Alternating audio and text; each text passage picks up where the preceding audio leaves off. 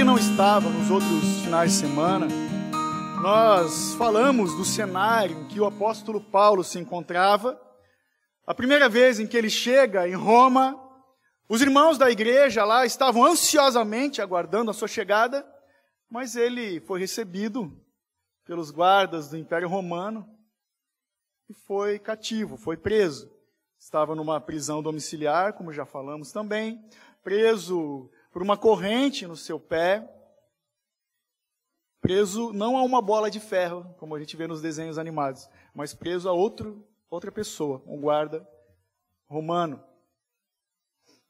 Então Paulo se encontrava nessa situação, mas a carta de Filipenses é a carta da alegria. Paulo estava muito alegre pela oportunidade de estar em Roma, naquela situação, alegre por poder pregar o Evangelho, mesmo naquela situação. Ele confiava no Senhor e confiou até o último dia da sua vida e se alegrava em Cristo Jesus até o último dia da sua vida. Talvez esse verso 21 para ti cause o mesmo efeito para mim. Eu lembro da primeira vez que eu li isso. Eu, sabe quando a gente fica daquele tela azul do Windows, fica pensando, pã, o viver é Cristo, o morrer é lucro. Eu fiquei dias buscando em Deus, pensando nisso e ansiando para que essa um dia seja a realidade da minha fé. Nós vamos ver dos versos 19 ao 30, mas vamos por partes. O título dessa mensagem é Alegria na Vida e na Morte. Veja comigo o verso 19. Primeiro 19. Vamos ler. Pois sei que isso resultará em salvação para mim, pela vossa súplica e pelo socorro do Espírito de Jesus Cristo.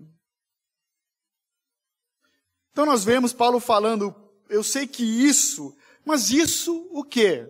Para nós entendermos, como eu falo para os meus filhos lá em casa, vamos ler o que aconteceu antes para entender o depois. Leia comigo então, a introdução é do verso 15 até o 18, vamos ler, de Filipenses 1, verso 15. É verdade que alguns pregam Cristo, até mesmo por inveja e discórdia, mas outros o fazem com boas intenções. Estes os fazem por amor, sabendo que fui posto aqui para a defesa do Evangelho. Mas aqueles anunciam Cristo por discórdia, não com sinceridade, pensando que assim podem aumentar o sofrimento das minhas prisões. Mas que importa? De qualquer forma, contanto que Cristo seja anunciado, quer por pretexto, quer não, alegro-me com isso. E sim, sempre me alegrarei. Então, esse é o cenário desse instante em que Paulo escrevia essa carta para os irmãos da igreja de Filipenses. Estando ele em Roma, ele fala dos falsos profetas, os falsos mestres da sua época, que eram os judaizantes, que pregavam um falso evangelho de um falso Cristo, por inveja, para causar inveja do ministério dele, outros para causar discórdia, mas alguns pregavam por amor também. E Paulo diz que ele ficava alegre, contanto que eles estejam pregando a Cristo Jesus. Isso vai resultar na sua salvação. Paulo, então, naquele momento, é o apóstolo de Cristo que era perseguido por esses falsos mestres, ele era difamado pelos falsos mestres, perseguido pelos judeus e foi preso pelos romanos.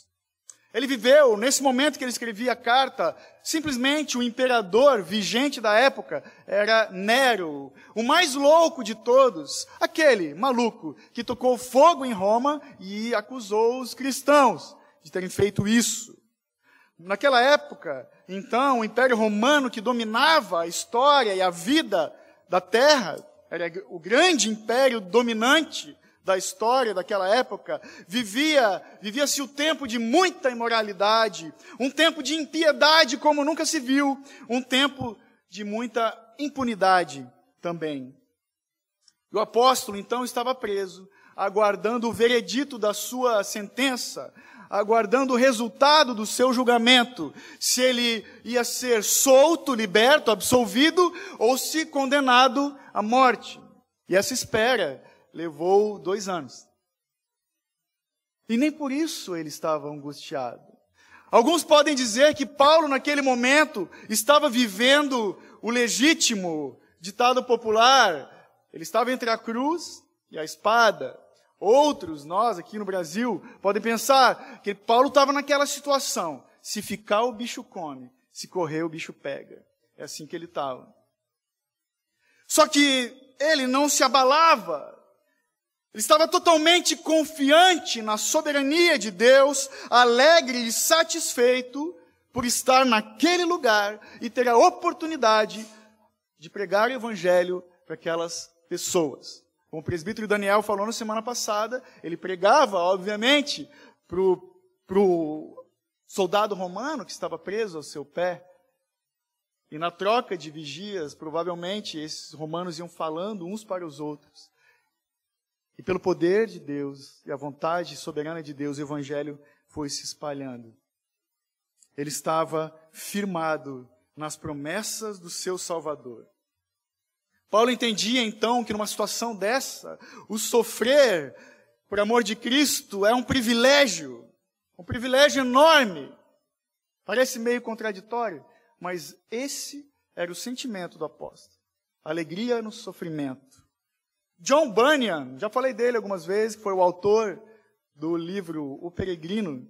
Que depois de Paulo, ele foi a pessoa que mais viveu angústia de prisão e apanhou, né? tanto quanto Paulo. John Bunyan, que era um puritano, disse o seguinte: O povo de Deus é como os sinos. Quanto mais forte lhe batem, melhor vai ser o som. Então, nesse verso 19, nós vemos a alegria de Paulo no sofrimento. E ele fala que isso, então, esse entendimento, essa alegria de estar preso, de estar sofrendo por amor de Cristo, vai resultar na sua salvação. Mas como assim? Paulo já é salvo, Paulo é crente. Ele foi encontrado pelo Senhor Jesus no caminho de Damasco. Vou explicar. A palavra salvação no original é sotéria, quando a gente fala de estudar a doutrina da salvação, é soteriologia. É mais bonito, mas é a doutrina da salvação. Essa palavra também era usada para libertação de cadeias, por meio de uma absolvição da morte. Então, ele está falando que ele se alegra, ele tem, ele crê que vai resultar na sua absolvição. Ele tem fé nisso. Ele tinha convicção de estar nas mãos do Deus soberano, que lhe dava alegria e paz no coração, como nenhuma outra, em outro nenhum lugar encontramos nessa vida, somente em Deus. Paulo estava totalmente confiante. Ele tinha confiança, lê comigo, verso 20. Segundo a minha intensa expectativa e esperança de que em nada serei decepcionado, pelo contrário, com toda a ousadia, tanto agora como sempre, Cristo será engrandecido no meu corpo, seja pela vida, seja pela morte.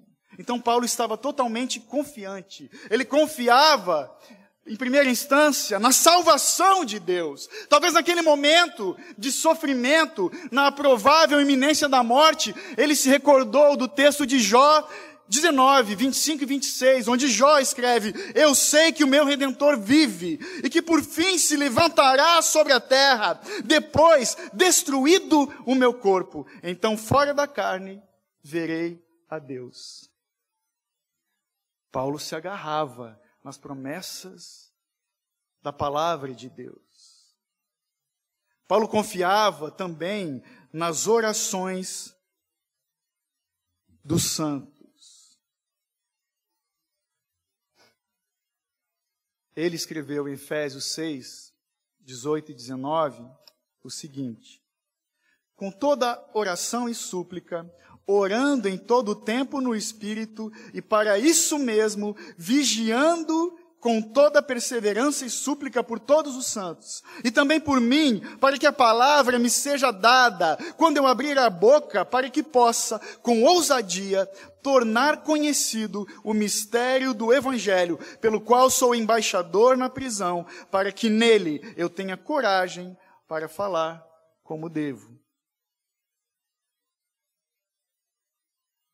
Também escreveu Paulo aos Romanos, capítulo 15, no verso 30. Rogo-vos, irmãos, por nosso Senhor Jesus Cristo e pelo amor do Espírito, que luteis juntamente comigo nas vossas orações em meu favor diante de Deus. Paulo também confiava na provisão do Espírito Santo.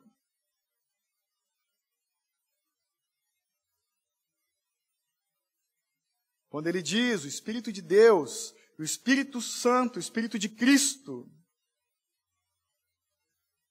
Ele está falando da Trindade. Ele se refere do agir do Senhor, do Deus Pai, por meio do Filho. A confiança dele estava na ação perfeita do Deus soberano que opera tudo em todos. Paulo sabia que o Espírito Santo, o Consolador, era também o seu professor particular porque nele habita o Espírito Santo e cuida da sua vida de tal forma e tão profundamente, com intimidade, que Paulo via como seu professor, como seu intercessor, guia, fonte de poder e provedor autossuficiente. E é assim, desse jeito, que o Espírito Santo tem que ser para nós, os crentes, para todo aquele que crê no Senhor nosso consolador, o nosso guia, o nosso provedor. É assim que temos que ver o Espírito Santo. Naquele momento, com certeza, Paulo se apegava às palavras de Jesus, quando ele disse em João 16, 13: Quando, porém, vier o Espírito da Verdade, ele vos conduzirá a toda a verdade e não falará de si mesmo, mas dirá o que tiver ouvido e vos anunciará as coisas que hão de vir. Porque foi Paulo também que escreveu Efésios 3, 20. Aquele que é poderoso para fazer bem todas as coisas, além do que pedimos ou pensamos, pelo poder que age ou que opera em nós. Então, conhecer a provisão do Espírito Santo levou Paulo a encarar a morte com profunda confiança. Deixa esse texto marcado e abre comigo Romanos 8. Por favor, Romanos 8, volta um pouquinho. Os versos 26 e 27.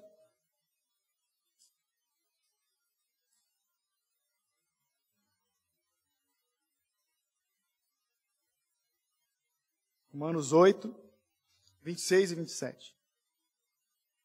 Do mesmo modo, o Espírito nos socorre na fraqueza, pois não sabemos como devemos orar, mas o próprio Espírito intercede por nós com gemidos que não se expressam com palavras. E aquele que sonda os corações sabe qual é a intenção do Espírito. Ele intercede pelos santos segundo a vontade de Deus.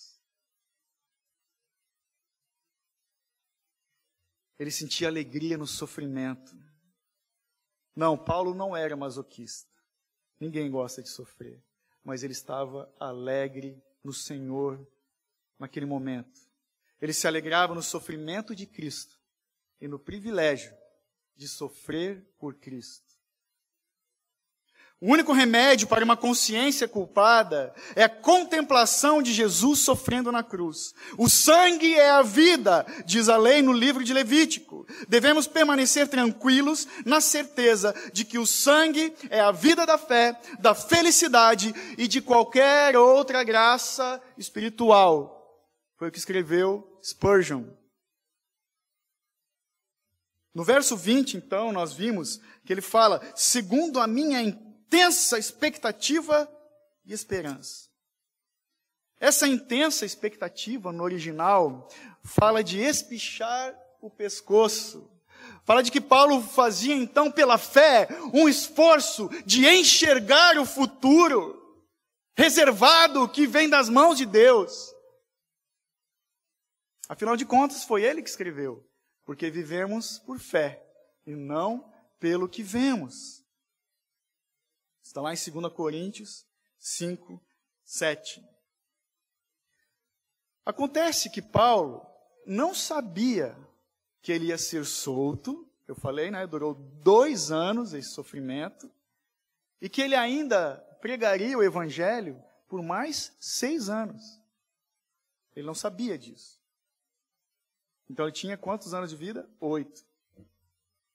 Mas ele sabia que tanto na vida quanto na morte, ele tem a grandiosa oportunidade de proclamar o nome de Jesus. E por isso, além da intensa expectativa, ele tinha esperança. A esperança de Paulo, a esperança de que Deus faz com que todas as coisas cooperem para o bem daqueles que o amam. Essa tem que ser a nossa certeza, a nossa esperança, o combustível da nossa fé. Paulo tinha certeza de que o Senhor, naquela situação, não o abandonou e nunca o abandonaria. Porque ele sabe que não estava, ele sabia que não estava preso aos romanos. Ele estava preso a Cristo. Por isso, tudo vai bem. Paulo, enquanto escreve essa carta, ele conhece aquele que sabe de todas as coisas. Ele confia naquele que está com ele por meio do Espírito Santo em vida, que é o mesmo Espírito que vai, vai conduzi-lo quando passar para a morte. Esse era o tamanho da confiança do apóstolo. Um outro puritano escreveu, que é Richard Sibbs, falou o seguinte: Pode um homem ter encorajamento maior para lutar contra seu inimigo do que saber que a vitória está garantida? Antes de começar a luta? É assim que é, para todo aquele que nele crê. Todo aquele que confia, espera e se alegra no agir de Deus, nunca vai se decepcionar. Vou repetir. Todo aquele que confia, espera e se alegra no agir de Deus, nunca vai se decepcionar. Jesus, então, é o motivo da firme esperança de Paulo. Jesus é o motivo da alegria de Paulo, pois o viver é Cristo e o morrer é lucro. Já estamos no verso 21. Leia comigo do 21 ao 26, por favor. Verso 21 ao 26. Pois para mim o viver é Cristo e o morrer é lucro. Mas se viver no corpo resulta para mim em fruto do meu trabalho, não sei então o que escolher. Sinto-me, porém, pressionado de ambos os lados, tendo desejo de partir e estar com Cristo, pois isso é muito melhor. Todavia, por vossa causa, acho mais necessário permanecer no corpo. E tendo essa confiança, sei que ficarei e permanecerei com todos vós, para vosso desenvolvimento e alegria na fé 26. Para que cresça o motivo de vos orgulhardes em Cristo Jesus por minha causa, pela minha presença de novo entre vós. Então, esse é o, o verso 21, como eu falei. Eu ouso dizer que é, se não uma das, a mais ousada declaração feita por Paulo, o apóstolo. O viver é Cristo e o morrer é lucro. O viver é Cristo fala de uma vida de renúncia. Lembra de Jesus? Aquele que quer vir após mim, negue-se a si mesmo, tome a sua cruz e siga-me. O Evangelho é o Evangelho da salvação. O Evangelho também é o Evangelho da renúncia. O Evangelho da cruz é o Evangelho da renúncia. Então, se o viver é Cristo, fala de uma vida de renúncia e amor. Fala de vivermos a vida segundo a vontade de Deus. Fala de fazer tudo para Cristo. Nessa situação de Paulo tão grave, entre a vida e a morte, pensa, ele faz essa confissão simples, profunda, mas poderosa. O viver é Cristo. O viver é Cristo. O propósito de Paulo é um propósito apaixonado de conhecer a Cristo e glorificá-lo em todo o tempo. Tudo se torna secundário quando Jesus é o principal motivo de viver a vida. Nada mais importa, nada é maior do que Ele, nada é mais importante do que Ele. Se Ele é a vida, se o nosso viver é Cristo, tudo mais é secundário. Cada momento de cada um dos dias de Paulo, depois da conversão, foi vivido por Cristo Jesus. E é exatamente isso que significa ser cristão, viver para Cristo. Eu não resisti, puxei lá o Gálatas 2:20. Também foi Paulo que escreveu. Amo esse texto. Você conhece. Portanto, não sou mais eu quem vive, mas é Cristo que vive em mim. E essa vida que vivo agora no corpo, vivo pela fé no Filho de Deus, que me amou e se entregou por mim. Então eu te pergunto, meu irmão, minha irmã, será que a sua vida tem o mesmo foco da vida de Paulo? Para você, o viver é Cristo? Eu falei, a primeira mensagem foi pregada para mim. Você considera que Cristo Jesus é tudo na sua vida? Você consegue dizer que o viver é Cristo? Ser um cristão verdadeiro significa viver em Cristo e viver para Cristo. Mas ele não parou por ali. Ele segue o verso dizendo: o morrer é lucro, o morrer é ganho. Ok, nós sabemos que não existe purgatório. Todo mundo, né? Joinha, não existe purgatório.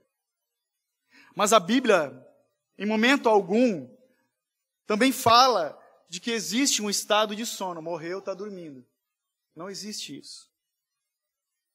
Ah, os mortos estão dormindo até Jesus voltar. Isso não existe. Não é bíblico. Todo o salvo, todo eleito que morreu, já está nos átrios do Senhor. Como eu sei isso? O ladrão da cruz. O que, que Jesus falou para ele? Ainda hoje estarás comigo no paraíso. Mas Paulo também nos ajuda em 2 Coríntios 5,8. Ele diz: assim estamos confiantes e preferimos estar ausentes do corpo e presentes no Senhor. Da mesma forma, todo descrente que morreu vai direto para a punição eterna. Estão todos aguardando o dia do juízo, mas já tomaram seus destinos.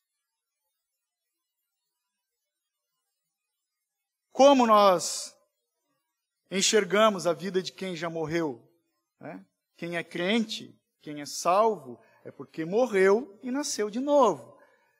Sabe, talvez nós possamos identificar as pessoas pelo jeito de andar.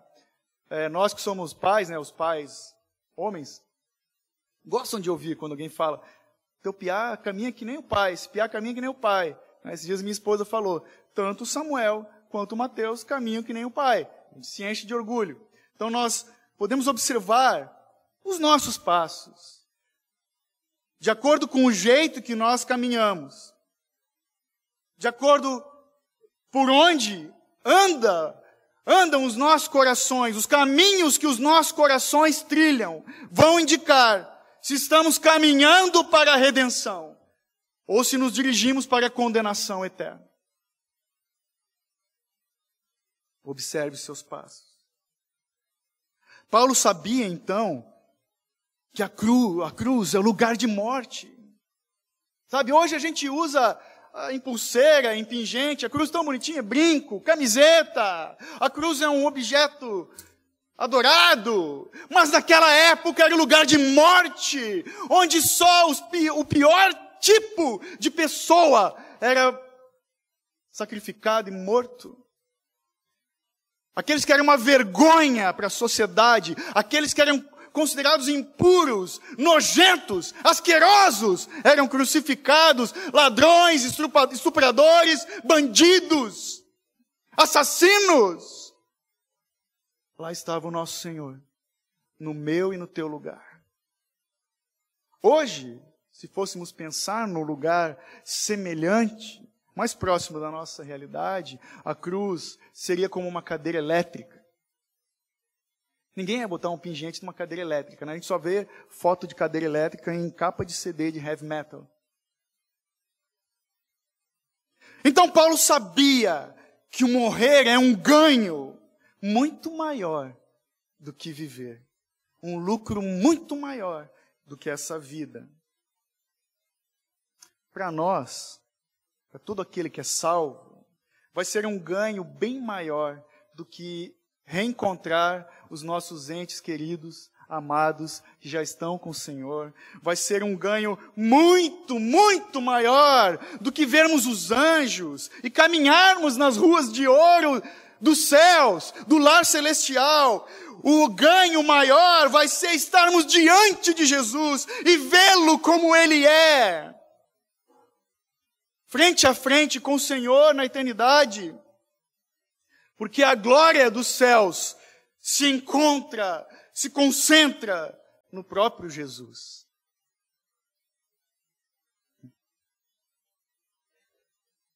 Mas esse, a segunda parte do verso, o morrer é lucro, nos, dá, nos traz uma mensagem. Eu vou te dar então aqui uma mensagem de autoajuda. Se quiser anotar, quem está anotando aí, anote. Você precisa morrer. Ou simplesmente, morra. Essa é a mensagem do Evangelho da cruz. Nós precisamos morrer. Você tem que morrer para os seus pecados, tem que morrer para o seu passado, morrer para os prazeres dessa vida, morrer para o seu orgulho, morrer para os seus títulos. Temos que morrer, temos que morrer para o amor ao dinheiro, temos que morrer para o nosso egoísmo, temos que morrer para o medo e para a insegurança dessa vida. Temos que morrer para nosso, para nossa preguiça de ler a palavra de Deus. Temos que morrer para a preguiça de dobrarmos os joelhos diante do Rei da Glória. Temos que morrer para a preguiça de estarmos reunidos com os irmãos na igreja, na Assembleia dos Santos, nos remidos temos que morrer para a nossa falta de fé, para as nossas desilusões, temos que morrer para a nossa incapacidade de amar e servir o próximo. E mais, precisamos morrer para o medo de morrer.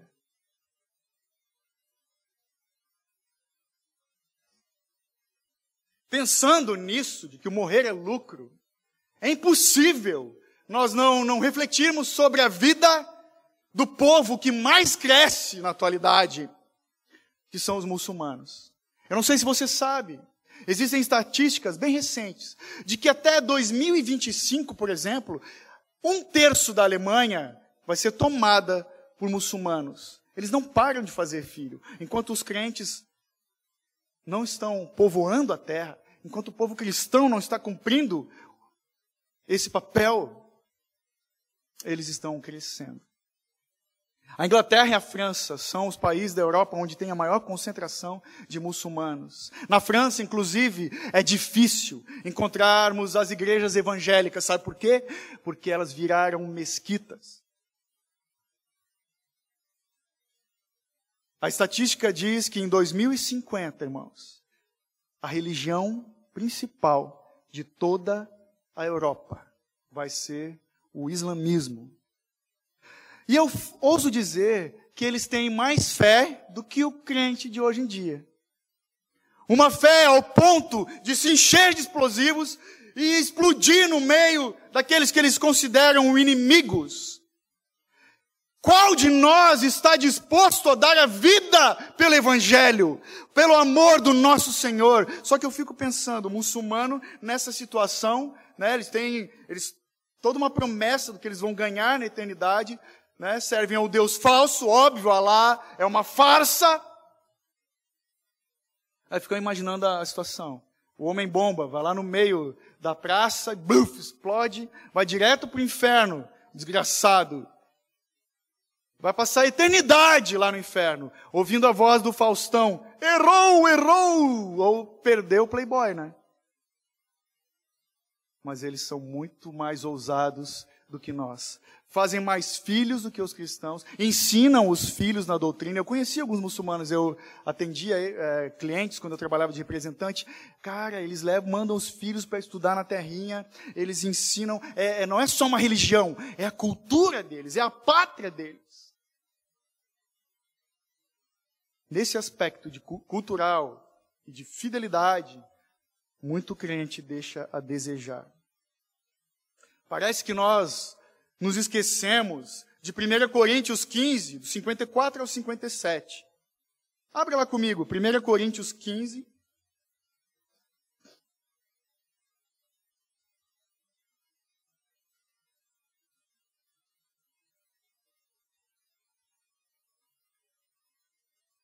Cinquenta e quatro ao cinquenta e sete.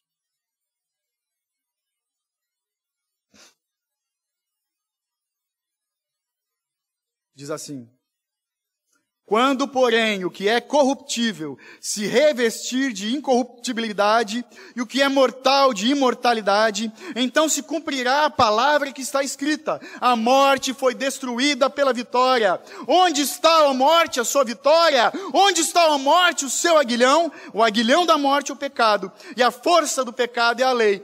Mas graças a Deus que nos dá vitória por meio do nosso Senhor Jesus. Se esse texto não está marcado na tua Bíblia ainda, esse é um bom momento, uma boa oportunidade para você marcar ele. Parece que nós nos esquecemos do que Jesus falou lá em João 11, 25 e 26, quando ele disse: Eu sou a ressurreição e a vida. Quem crê em mim, ainda que morra, viverá. E todo o que vive e crê em mim não vai morrer eternamente. E no final ele pergunta: Você crê nisso?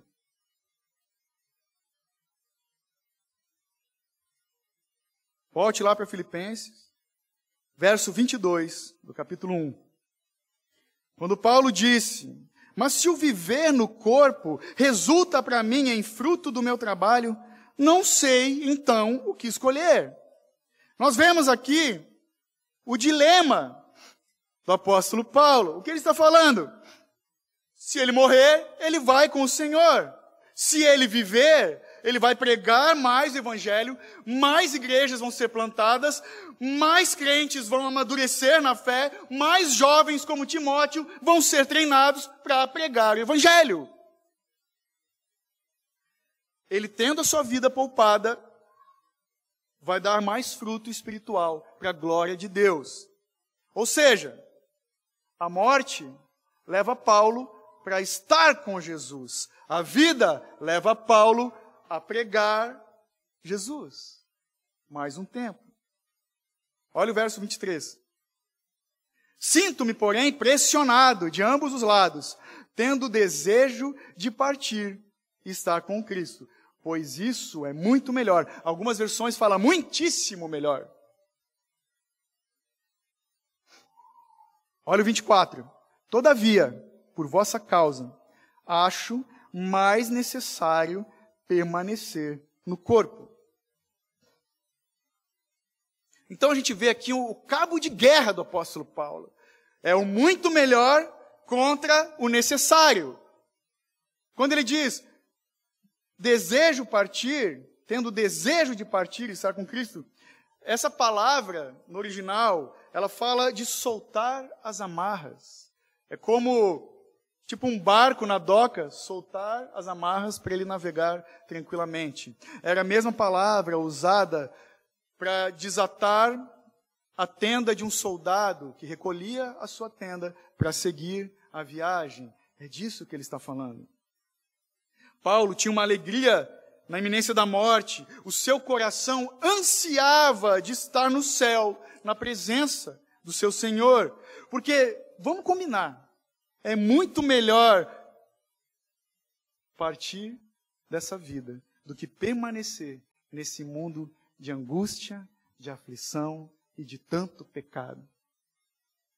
Esse desejo de estar no céu, como de Paulo, tem que ser o um anseio do coração de todo aquele que se chama cristão.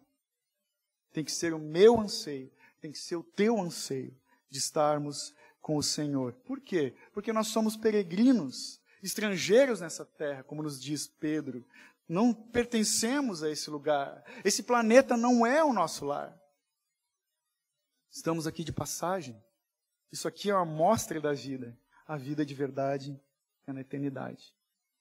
Então, dentro de nós deve crescer cada vez mais esse desejo de estarmos na presença de Cristo Jesus. Porque quando isso acontecer, nós não vamos simplesmente vê-lo como ele foi na terra, humilde carpinteiro, nós vamos contemplá-lo em toda a sua glória, ou seja, o soberano criador de todo o universo, em toda a sua majestade, nós vamos vê-lo como ele é, de fato. Por isso, meu irmão, minha irmã, o morrer é lucro, é ganho. Tudo isso se passava no coração de Paulo.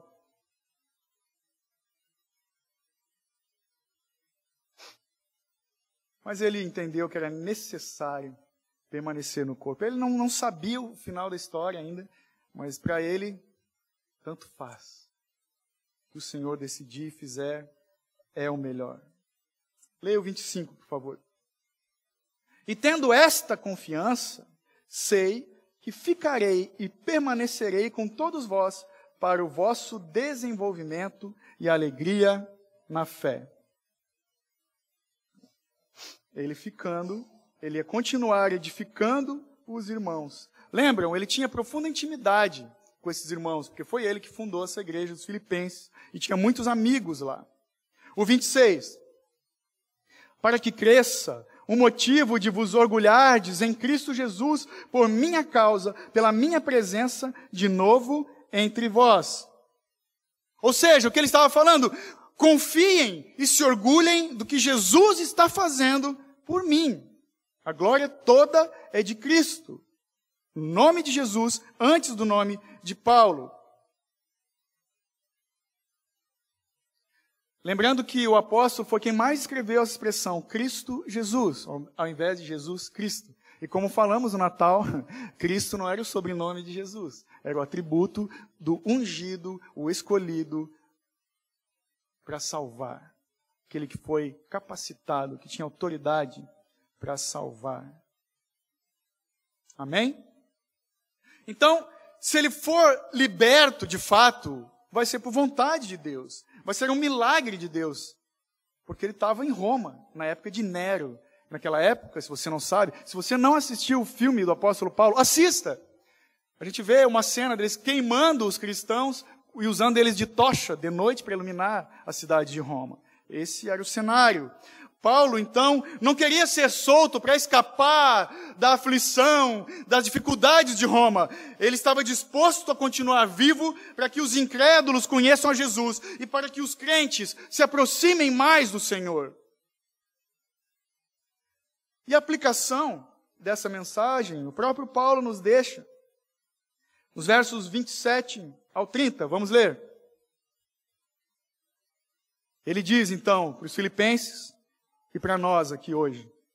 Somente portai-vos de modo digno do Evangelho de Cristo, para que quer eu vá e vos veja, quer esteja ausente, ouça acerca de vós que permaneceis firmes num só espírito, combatendo juntos com uma só alma pela fé do Evangelho e que em nada estáis atemorizados pelos adversários. Para eles, isso é sinal de perdição, mas para vós, de salvação. E isso vem de Deus, pois por amor de Cristo vos foi concedido não somente crer nele, mas também sofrer por ele, tendo o mesmo combate que já vistes em mim e que agora sabeis que estás em mim.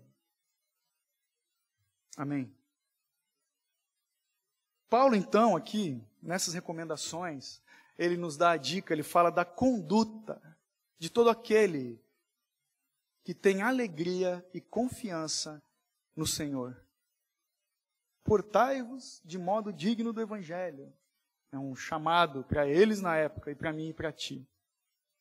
Não envergonhar o Evangelho de Cristo.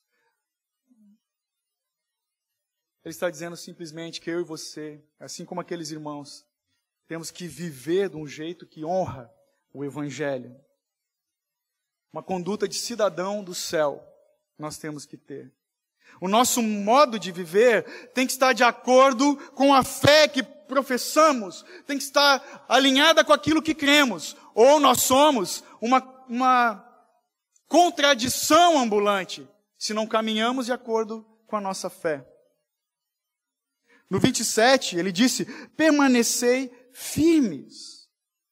Essa palavra, firmes, firmados, também do original, fala de estar fincado no chão, que não arreda o pé. Era uma palavra usada, por exemplo, para ilustrar um gladiador da época. Não sei se você viu o filme Gladiador faz um tempo já, né? Ou aquele 300. Lembram? O pelotão era um do lado do outro, nunca sozinho, colado um no outro, escudo na mão, espada no outro, ou lança, e eles iam o, inimigo vinha e eles ah, fechavam, ninguém avançava, o inimigo não avançava. Pelo contrário, eles iam perfurando e avançando. Sempre em unidade. Bonito de ver aquilo. Sangue para todo lado. 300, é bem legal. Firmado fala disso. Fala da conduta inabalável de quem se alegra e confia no amor de Cristo. Fala de que nós, o povo de Deus, devemos permanecer unidos, temos que nos esforçar juntos, temos que nos santificar juntos, temos que sofrer juntos, porque fomos chamados a combater juntos. Também foi Paulo que falou: combati o bom combate, lembra? Guardei a fé, completei a carreira. Fomos chamados para combater juntos. Fala de quem está firmado, fala de lealdade ao Evangelho, tanto no individual, na nossa prática devocional, na vida que levamos quando ninguém está vendo, tanto no coletivo. Devemos permanecer firmes na fé e ancorados na verdade do ensino dos apóstolos, unidos no mesmo espírito ou de mesma alma, que é o poder interior, o Espírito de Deus, o Espírito Santo, que nos faz lutar, viver e respirar a fé. Fala de estarmos firmados de corpo e alma, em espírito e em verdade, em nada além do evangelho da cruz, no poder desse evangelho. O verso 28 diz: em nada atemorizados. Em nada eles tinham que ter medo, ou seja, destemidos. Eles tinham que ter uma convicção da sua fé sem medo. Por quê? Já falei no começo, existiam os opositores, para aqueles que se opunham ao evangelho. Essa convicção, esse fervor de que eles falavam do evangelho de Cristo, para os opositores, eles eram hereges, o que não é verdade. Eles eram falsos profetas, o que não é verdade. Porque eles estavam certos da verdade do evangelho de Deus estavam firmados na mensagem da cruz que anunciavam essa cruz, essa mensagem, o poder do evangelho da cruz que é suficiente para nos sustentar a verdadeira mensagem do evangelho da cruz de Cristo. Quem eram esses opositores? Alguns detalhes. Então, para você que não sabe, na época de Paulo, nessa época aqui, existiam os judaizantes.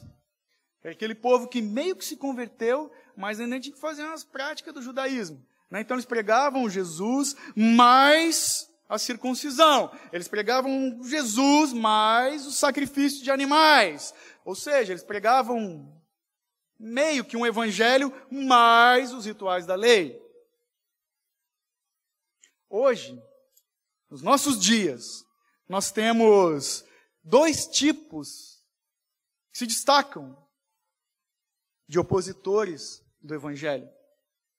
O primeiro tipo são os mercadores da fé, aqueles que aparecem na TV, aqueles que são pseudo-judaizantes, que constroem templos de Salomão em São Paulo, aqueles que levam a arca da aliança para dentro da igreja, aqueles que tocam chofar na igreja, nem é chofar, é um chifre de boi, aqueles que ungem todo e qualquer coisa com óleo, aqueles que enganam a multidão, são aqueles que estão vendendo água do Jordão, que estão vendendo lenço ungido, caneta de cem reais e Bíblia de mil reais para ser abençoado. Isso não tem nada de evangelho. O nome disso é estelionato. Eles estão roubando e enganando multidões, porque muitos cristãos estão se calando diante dessa palhaçada. O outro tipo que nós vemos, é até meio recente, eu chamo do pastor hipster coaching das mega church worship. aquele influenciador gospel que você vê no YouTube. Eles pregam um Jesus descolado, que não tem nada a ver com Jesus histórico, ou efeminado. Eles organizam congressos do tipo: ganhe riquezas. Eles dão o púlpito para jogador de futebol, para empresário que fala até palavrão no púlpito sagrado de Deus. Eles não pregam a mensagem da cruz e do arrependimento. arrependimento. Até me engasguei aqui. Mas eles dizem: você não é um pecador. Você tem o mesmo valor de Jesus. Você é um semideus na terra. Isso é heresia, o que eles estão pregando. É heresia. Fuja desses hereges. Eu não vou nem citar o nome das pessoas, porque nós estamos no púlpito com a palavra de Deus aberta. Mas se você não sabe de quem eu estou falando, venha falar comigo no final. Não tem problema nenhum em te falar quem são. Eles não estão pregando o Evangelho. Estão pregando uma mensagem centrada num homem. E esse homem não é Jesus. Eles estão pregando o Evangelho, o Evangelho, eu costumo dizer das riquezas dessa vida. Eles só querem o céu na terra e não querem a eternidade. Eles são, segundo a palavra de Deus, os atuais inimigos da cruz de Cristo. Fuja desse tipo de mensagem. Então, esse falso evangelho que eles pregam, que eles anunciam, é sinal da perdição deles. O que nós temos que fazer? Nos alimentar do verdadeiro Evangelho. Reconhecer, identificar esse falso Evangelho, nos entristecer, orar por aqueles que dão ouvidos para esses enganadores.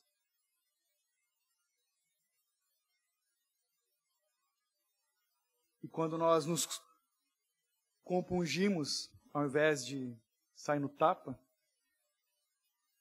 isso é um sinal da nossa salvação. Nós somos, somos chamados para ter compaixão dessas pessoas. Dos que estão sendo enganados, não dos enganadores. Eles sabem muito bem o que estão fazendo. Então os, os filipenses lutavam pela preservação da verdade. E é o que nós temos que fazer hoje, mais do que nunca. Lutar pela verdade defender o evangelho, não a igreja, não placas. Quem defende a igreja, meu irmão, minha irmã, é Cristo. Nós defendemos o evangelho. A palavra viva e eficaz, a centralidade de Cristo em toda a Bíblia. Como nós vamos fazer isso? Xingando na internet? Arrumando confusão? Não. Anunciando fielmente o evangelho da cruz de Cristo. Seja intencional nas suas postagens. Não perca tempo com bobagens. Meme é legal, mas que esse meme venha edificar. Né? Hoje tem os web crentes. É bacana, vamos pregar o evangelho. Nós não devemos ser ofensivos quando conhecemos pessoas que estão nesse engano. Devemos falar e viver a verdade de Deus, sempre em amor. Porque talvez, assim como eu, você viveu um tempinho ou muito tempo na bolha gospel. Até que o Senhor tirou as escamas dos olhos. Aleluia. O verso 29, então, ele fala: Pois, por amor de Cristo, vos foi concedido não somente crer nele, mas também sofrer por ele. Privilégio, ele está falando que é o privilégio, crer e sofrer por amor de Jesus. Temos que considerar isso um privilégio. É uma conduta, ele está falando aqui, uma conduta de retidão e fé que talvez ofenda o ímpio quando nós nos posicionamos, sim, ofende o ímpio e ofende todo aquele religioso iludido. Paulo, para você que não sabe, era acusado de ser oportunista. Esses falsos profetas diziam que Paulo está abrindo igreja para ganhar dinheiro. Paulo é um enganador. Coitado. Não podemos esquecer que se Cristo sofreu, quem sou eu? Quem é você para achar que não vamos sofrer por causa, por causa da nossa fé, por causa da fé que professamos. Saiba que todo aquele que odeia Jesus também nos odeia. Em 2 Timóteo 2,12, Paulo escreveu: Na verdade, todos os que querem viver uma vida piedosa em Cristo Jesus sofrerão perseguições. 1 Pedro 4, 13 e 14. Mas alegrai-vos por seres participantes dos sofrimentos de Cristo, para que também vos alegreis e exulteis na revelação da sua glória. Se sois insultados por causa do nome de Cristo, sois abençoados, porque sobre vós repousa o Espírito da glória, o Espírito de Deus. 1 Pedro 4, 13 e 14, para você que quer anotar. Então nós devemos esperar e aceitar sofrer por causa da nossa salvação. No verso 30, Paulo diz: Tendo o mesmo combate que já vistes em mim e que agora sabeis que está em mim. O combate que já vistes, os filipenses viram Paulo, eles foram testemunhas do sofrimento de Paulo lá na cidade de Filipos. Paulo, que foi, foi detido, foi espancado em praça pública, foi preso, foi humilhado naquela época, antes de fundar a igreja. Paulo está dizendo para eles e para nós que viver para o Evangelho é sofrer pelo Evangelho. Nós aqui no Brasil não sabemos o que é perseguição, não sabemos o que é sofrer pelo Evangelho ainda, mas enquanto o islamismo está crescendo, a impunidade desse mundo está crescendo e nós estamos nos calando, enquanto multidões estão cantando lindo, lindo, lindo és, sem pregar o evangelho lá fora com atitudes, a coisa vai de mal a pior. Vai chegar o tempo da perseguição. Creia nisso. Apocalipse fala, não vai ficar melhor. Quando alguém pergunta para ti, e aí? Não, não vai ficar melhor. Não, cara, não vai. Cada vez pior. E glória a Deus por isso. Talvez, quando a água bater na bunda, a gente seja mais crente, a gente busque mais a Deus, nós oremos mais, nós nos, vamos nos empenhar mais pelo Evangelho de Cristo. Vamos ter mais sabedoria e autoridade naquilo que pregamos. Paulo não mediu esforços por amor de Cristo e do Evangelho. Essa tem que ser a luta de cada cristão. Um chamado rigoroso é a nossa luta. Ao arrependimento e à fé, que exige total sacrifício de cada um de nós. Não sei se você já parou para observar o breakfast, que é o, o café da manhã dos americanos, né? A gente vê nos filmes e tal. Geralmente, o que, que tem nesse café? Ovos e bacon, Joe. ovos e bacon, né? Eu gosto de ovos e bacon. Pensa comigo. A galinha fornece os ovos para o café, ok? O porco fornece o bacon. A galinha está envolvida com o café da manhã. O porco está comprometido, porque para dar o bacon,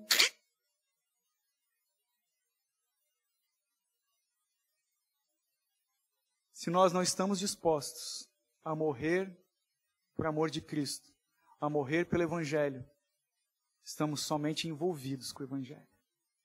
Não estamos comprometidos. Se é um Evangelho só de domingo, o Evangelho oba-oba, se você é gospel, ouça o que eu te digo, você está envolvido com o Evangelho e não comprometido. Cuide, para que não chegue no dia do Senhor, ele fala ele diga para você: Não te conheço. Envolva-se com o Evangelho até a morte.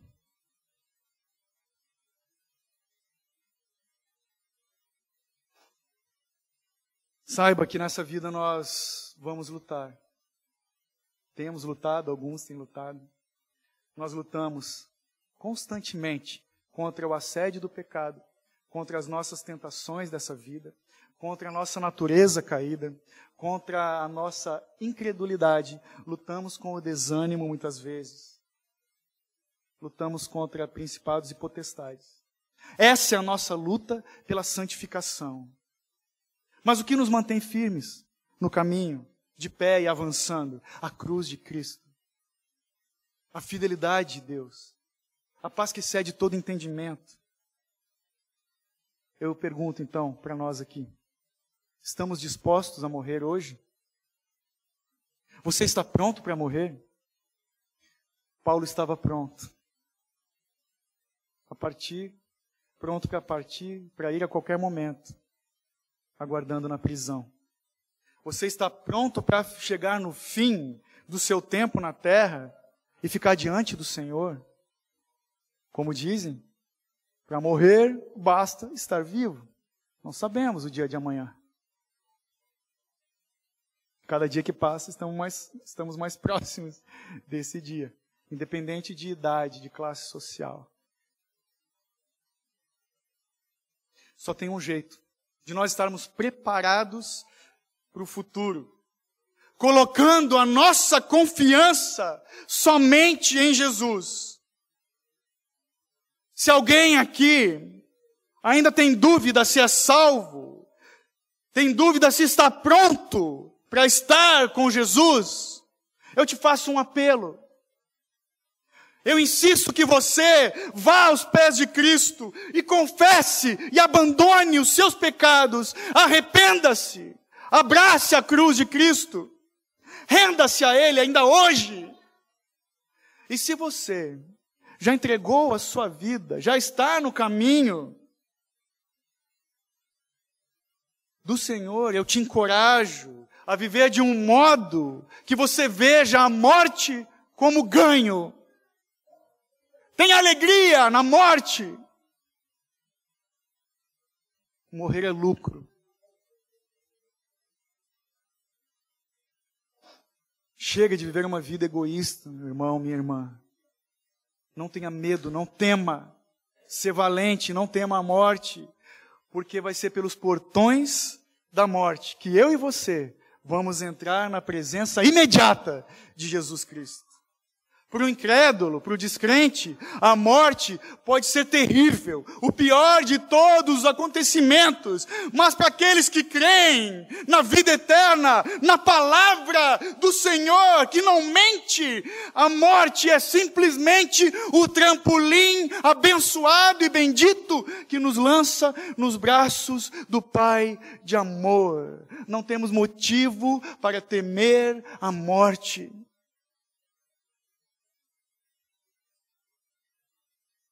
E se de fato nós confiamos nessa palavra, nessa promessa do Deus que nos prometeu a vida, a vida eterna, nós seguimos adiante, sem medo, não retrocedemos, seguimos rompendo em fé, na autoridade do Evangelho e no poder do Espírito Santo, sem medo, avançando no caminho, mas não em silêncio, não em silêncio, não calado, avançamos proclamando que na escuridão dessa vida, Jesus, só Jesus é a luz do mundo. Nós seguimos então dessa forma no caminho da santidade, anunciando o Salvador que perdoa pecados, o amado que vai voltar para o seu povo, ou seja, para todo aquele que tem a marca do sangue do Cordeiro. Quando a Bíblia diz que não veremos a morte, ela se refere à segunda morte, que é o afastamento eterno da presença de Deus, ardendo no fogo do inferno. É essa morte que todo aquele que confia nessa palavra não vai ver. Mas se você não tem fé suficiente, peça a Deus Peça a Deus. Se as suas atitudes não são daquele que confia nessa promessa, arrependa-se e caminhe para a cruz. Lance lá os seus pecados. E peça para ter a marca do sangue do Cordeiro, para você não ver a morte. Todo aquele que um dia morreu nesse mundo, nasceu de novo para Jesus. Morreu para esse mundo, nasce de novo para Jesus. E vive todos os seus dias por amor do seu redentor, aquele que nos resgatou das garras da morte. A morte foi o último inimigo a ser derrotado. Somente na, na morte nós vamos descansar desse nosso labor dessa nossa luta, desse nosso bom combate da fé. Por isso, concluindo, o melhor dia das nossas vidas, da minha e da tua vida, vai ser o último dia nessa terra, sem dúvida. O último dia, o último suspiro, nós temos que ansiar por isso vai ser o melhor dia das nossas vidas. Pois o viver é Cristo e o morrer é lucro. Amém.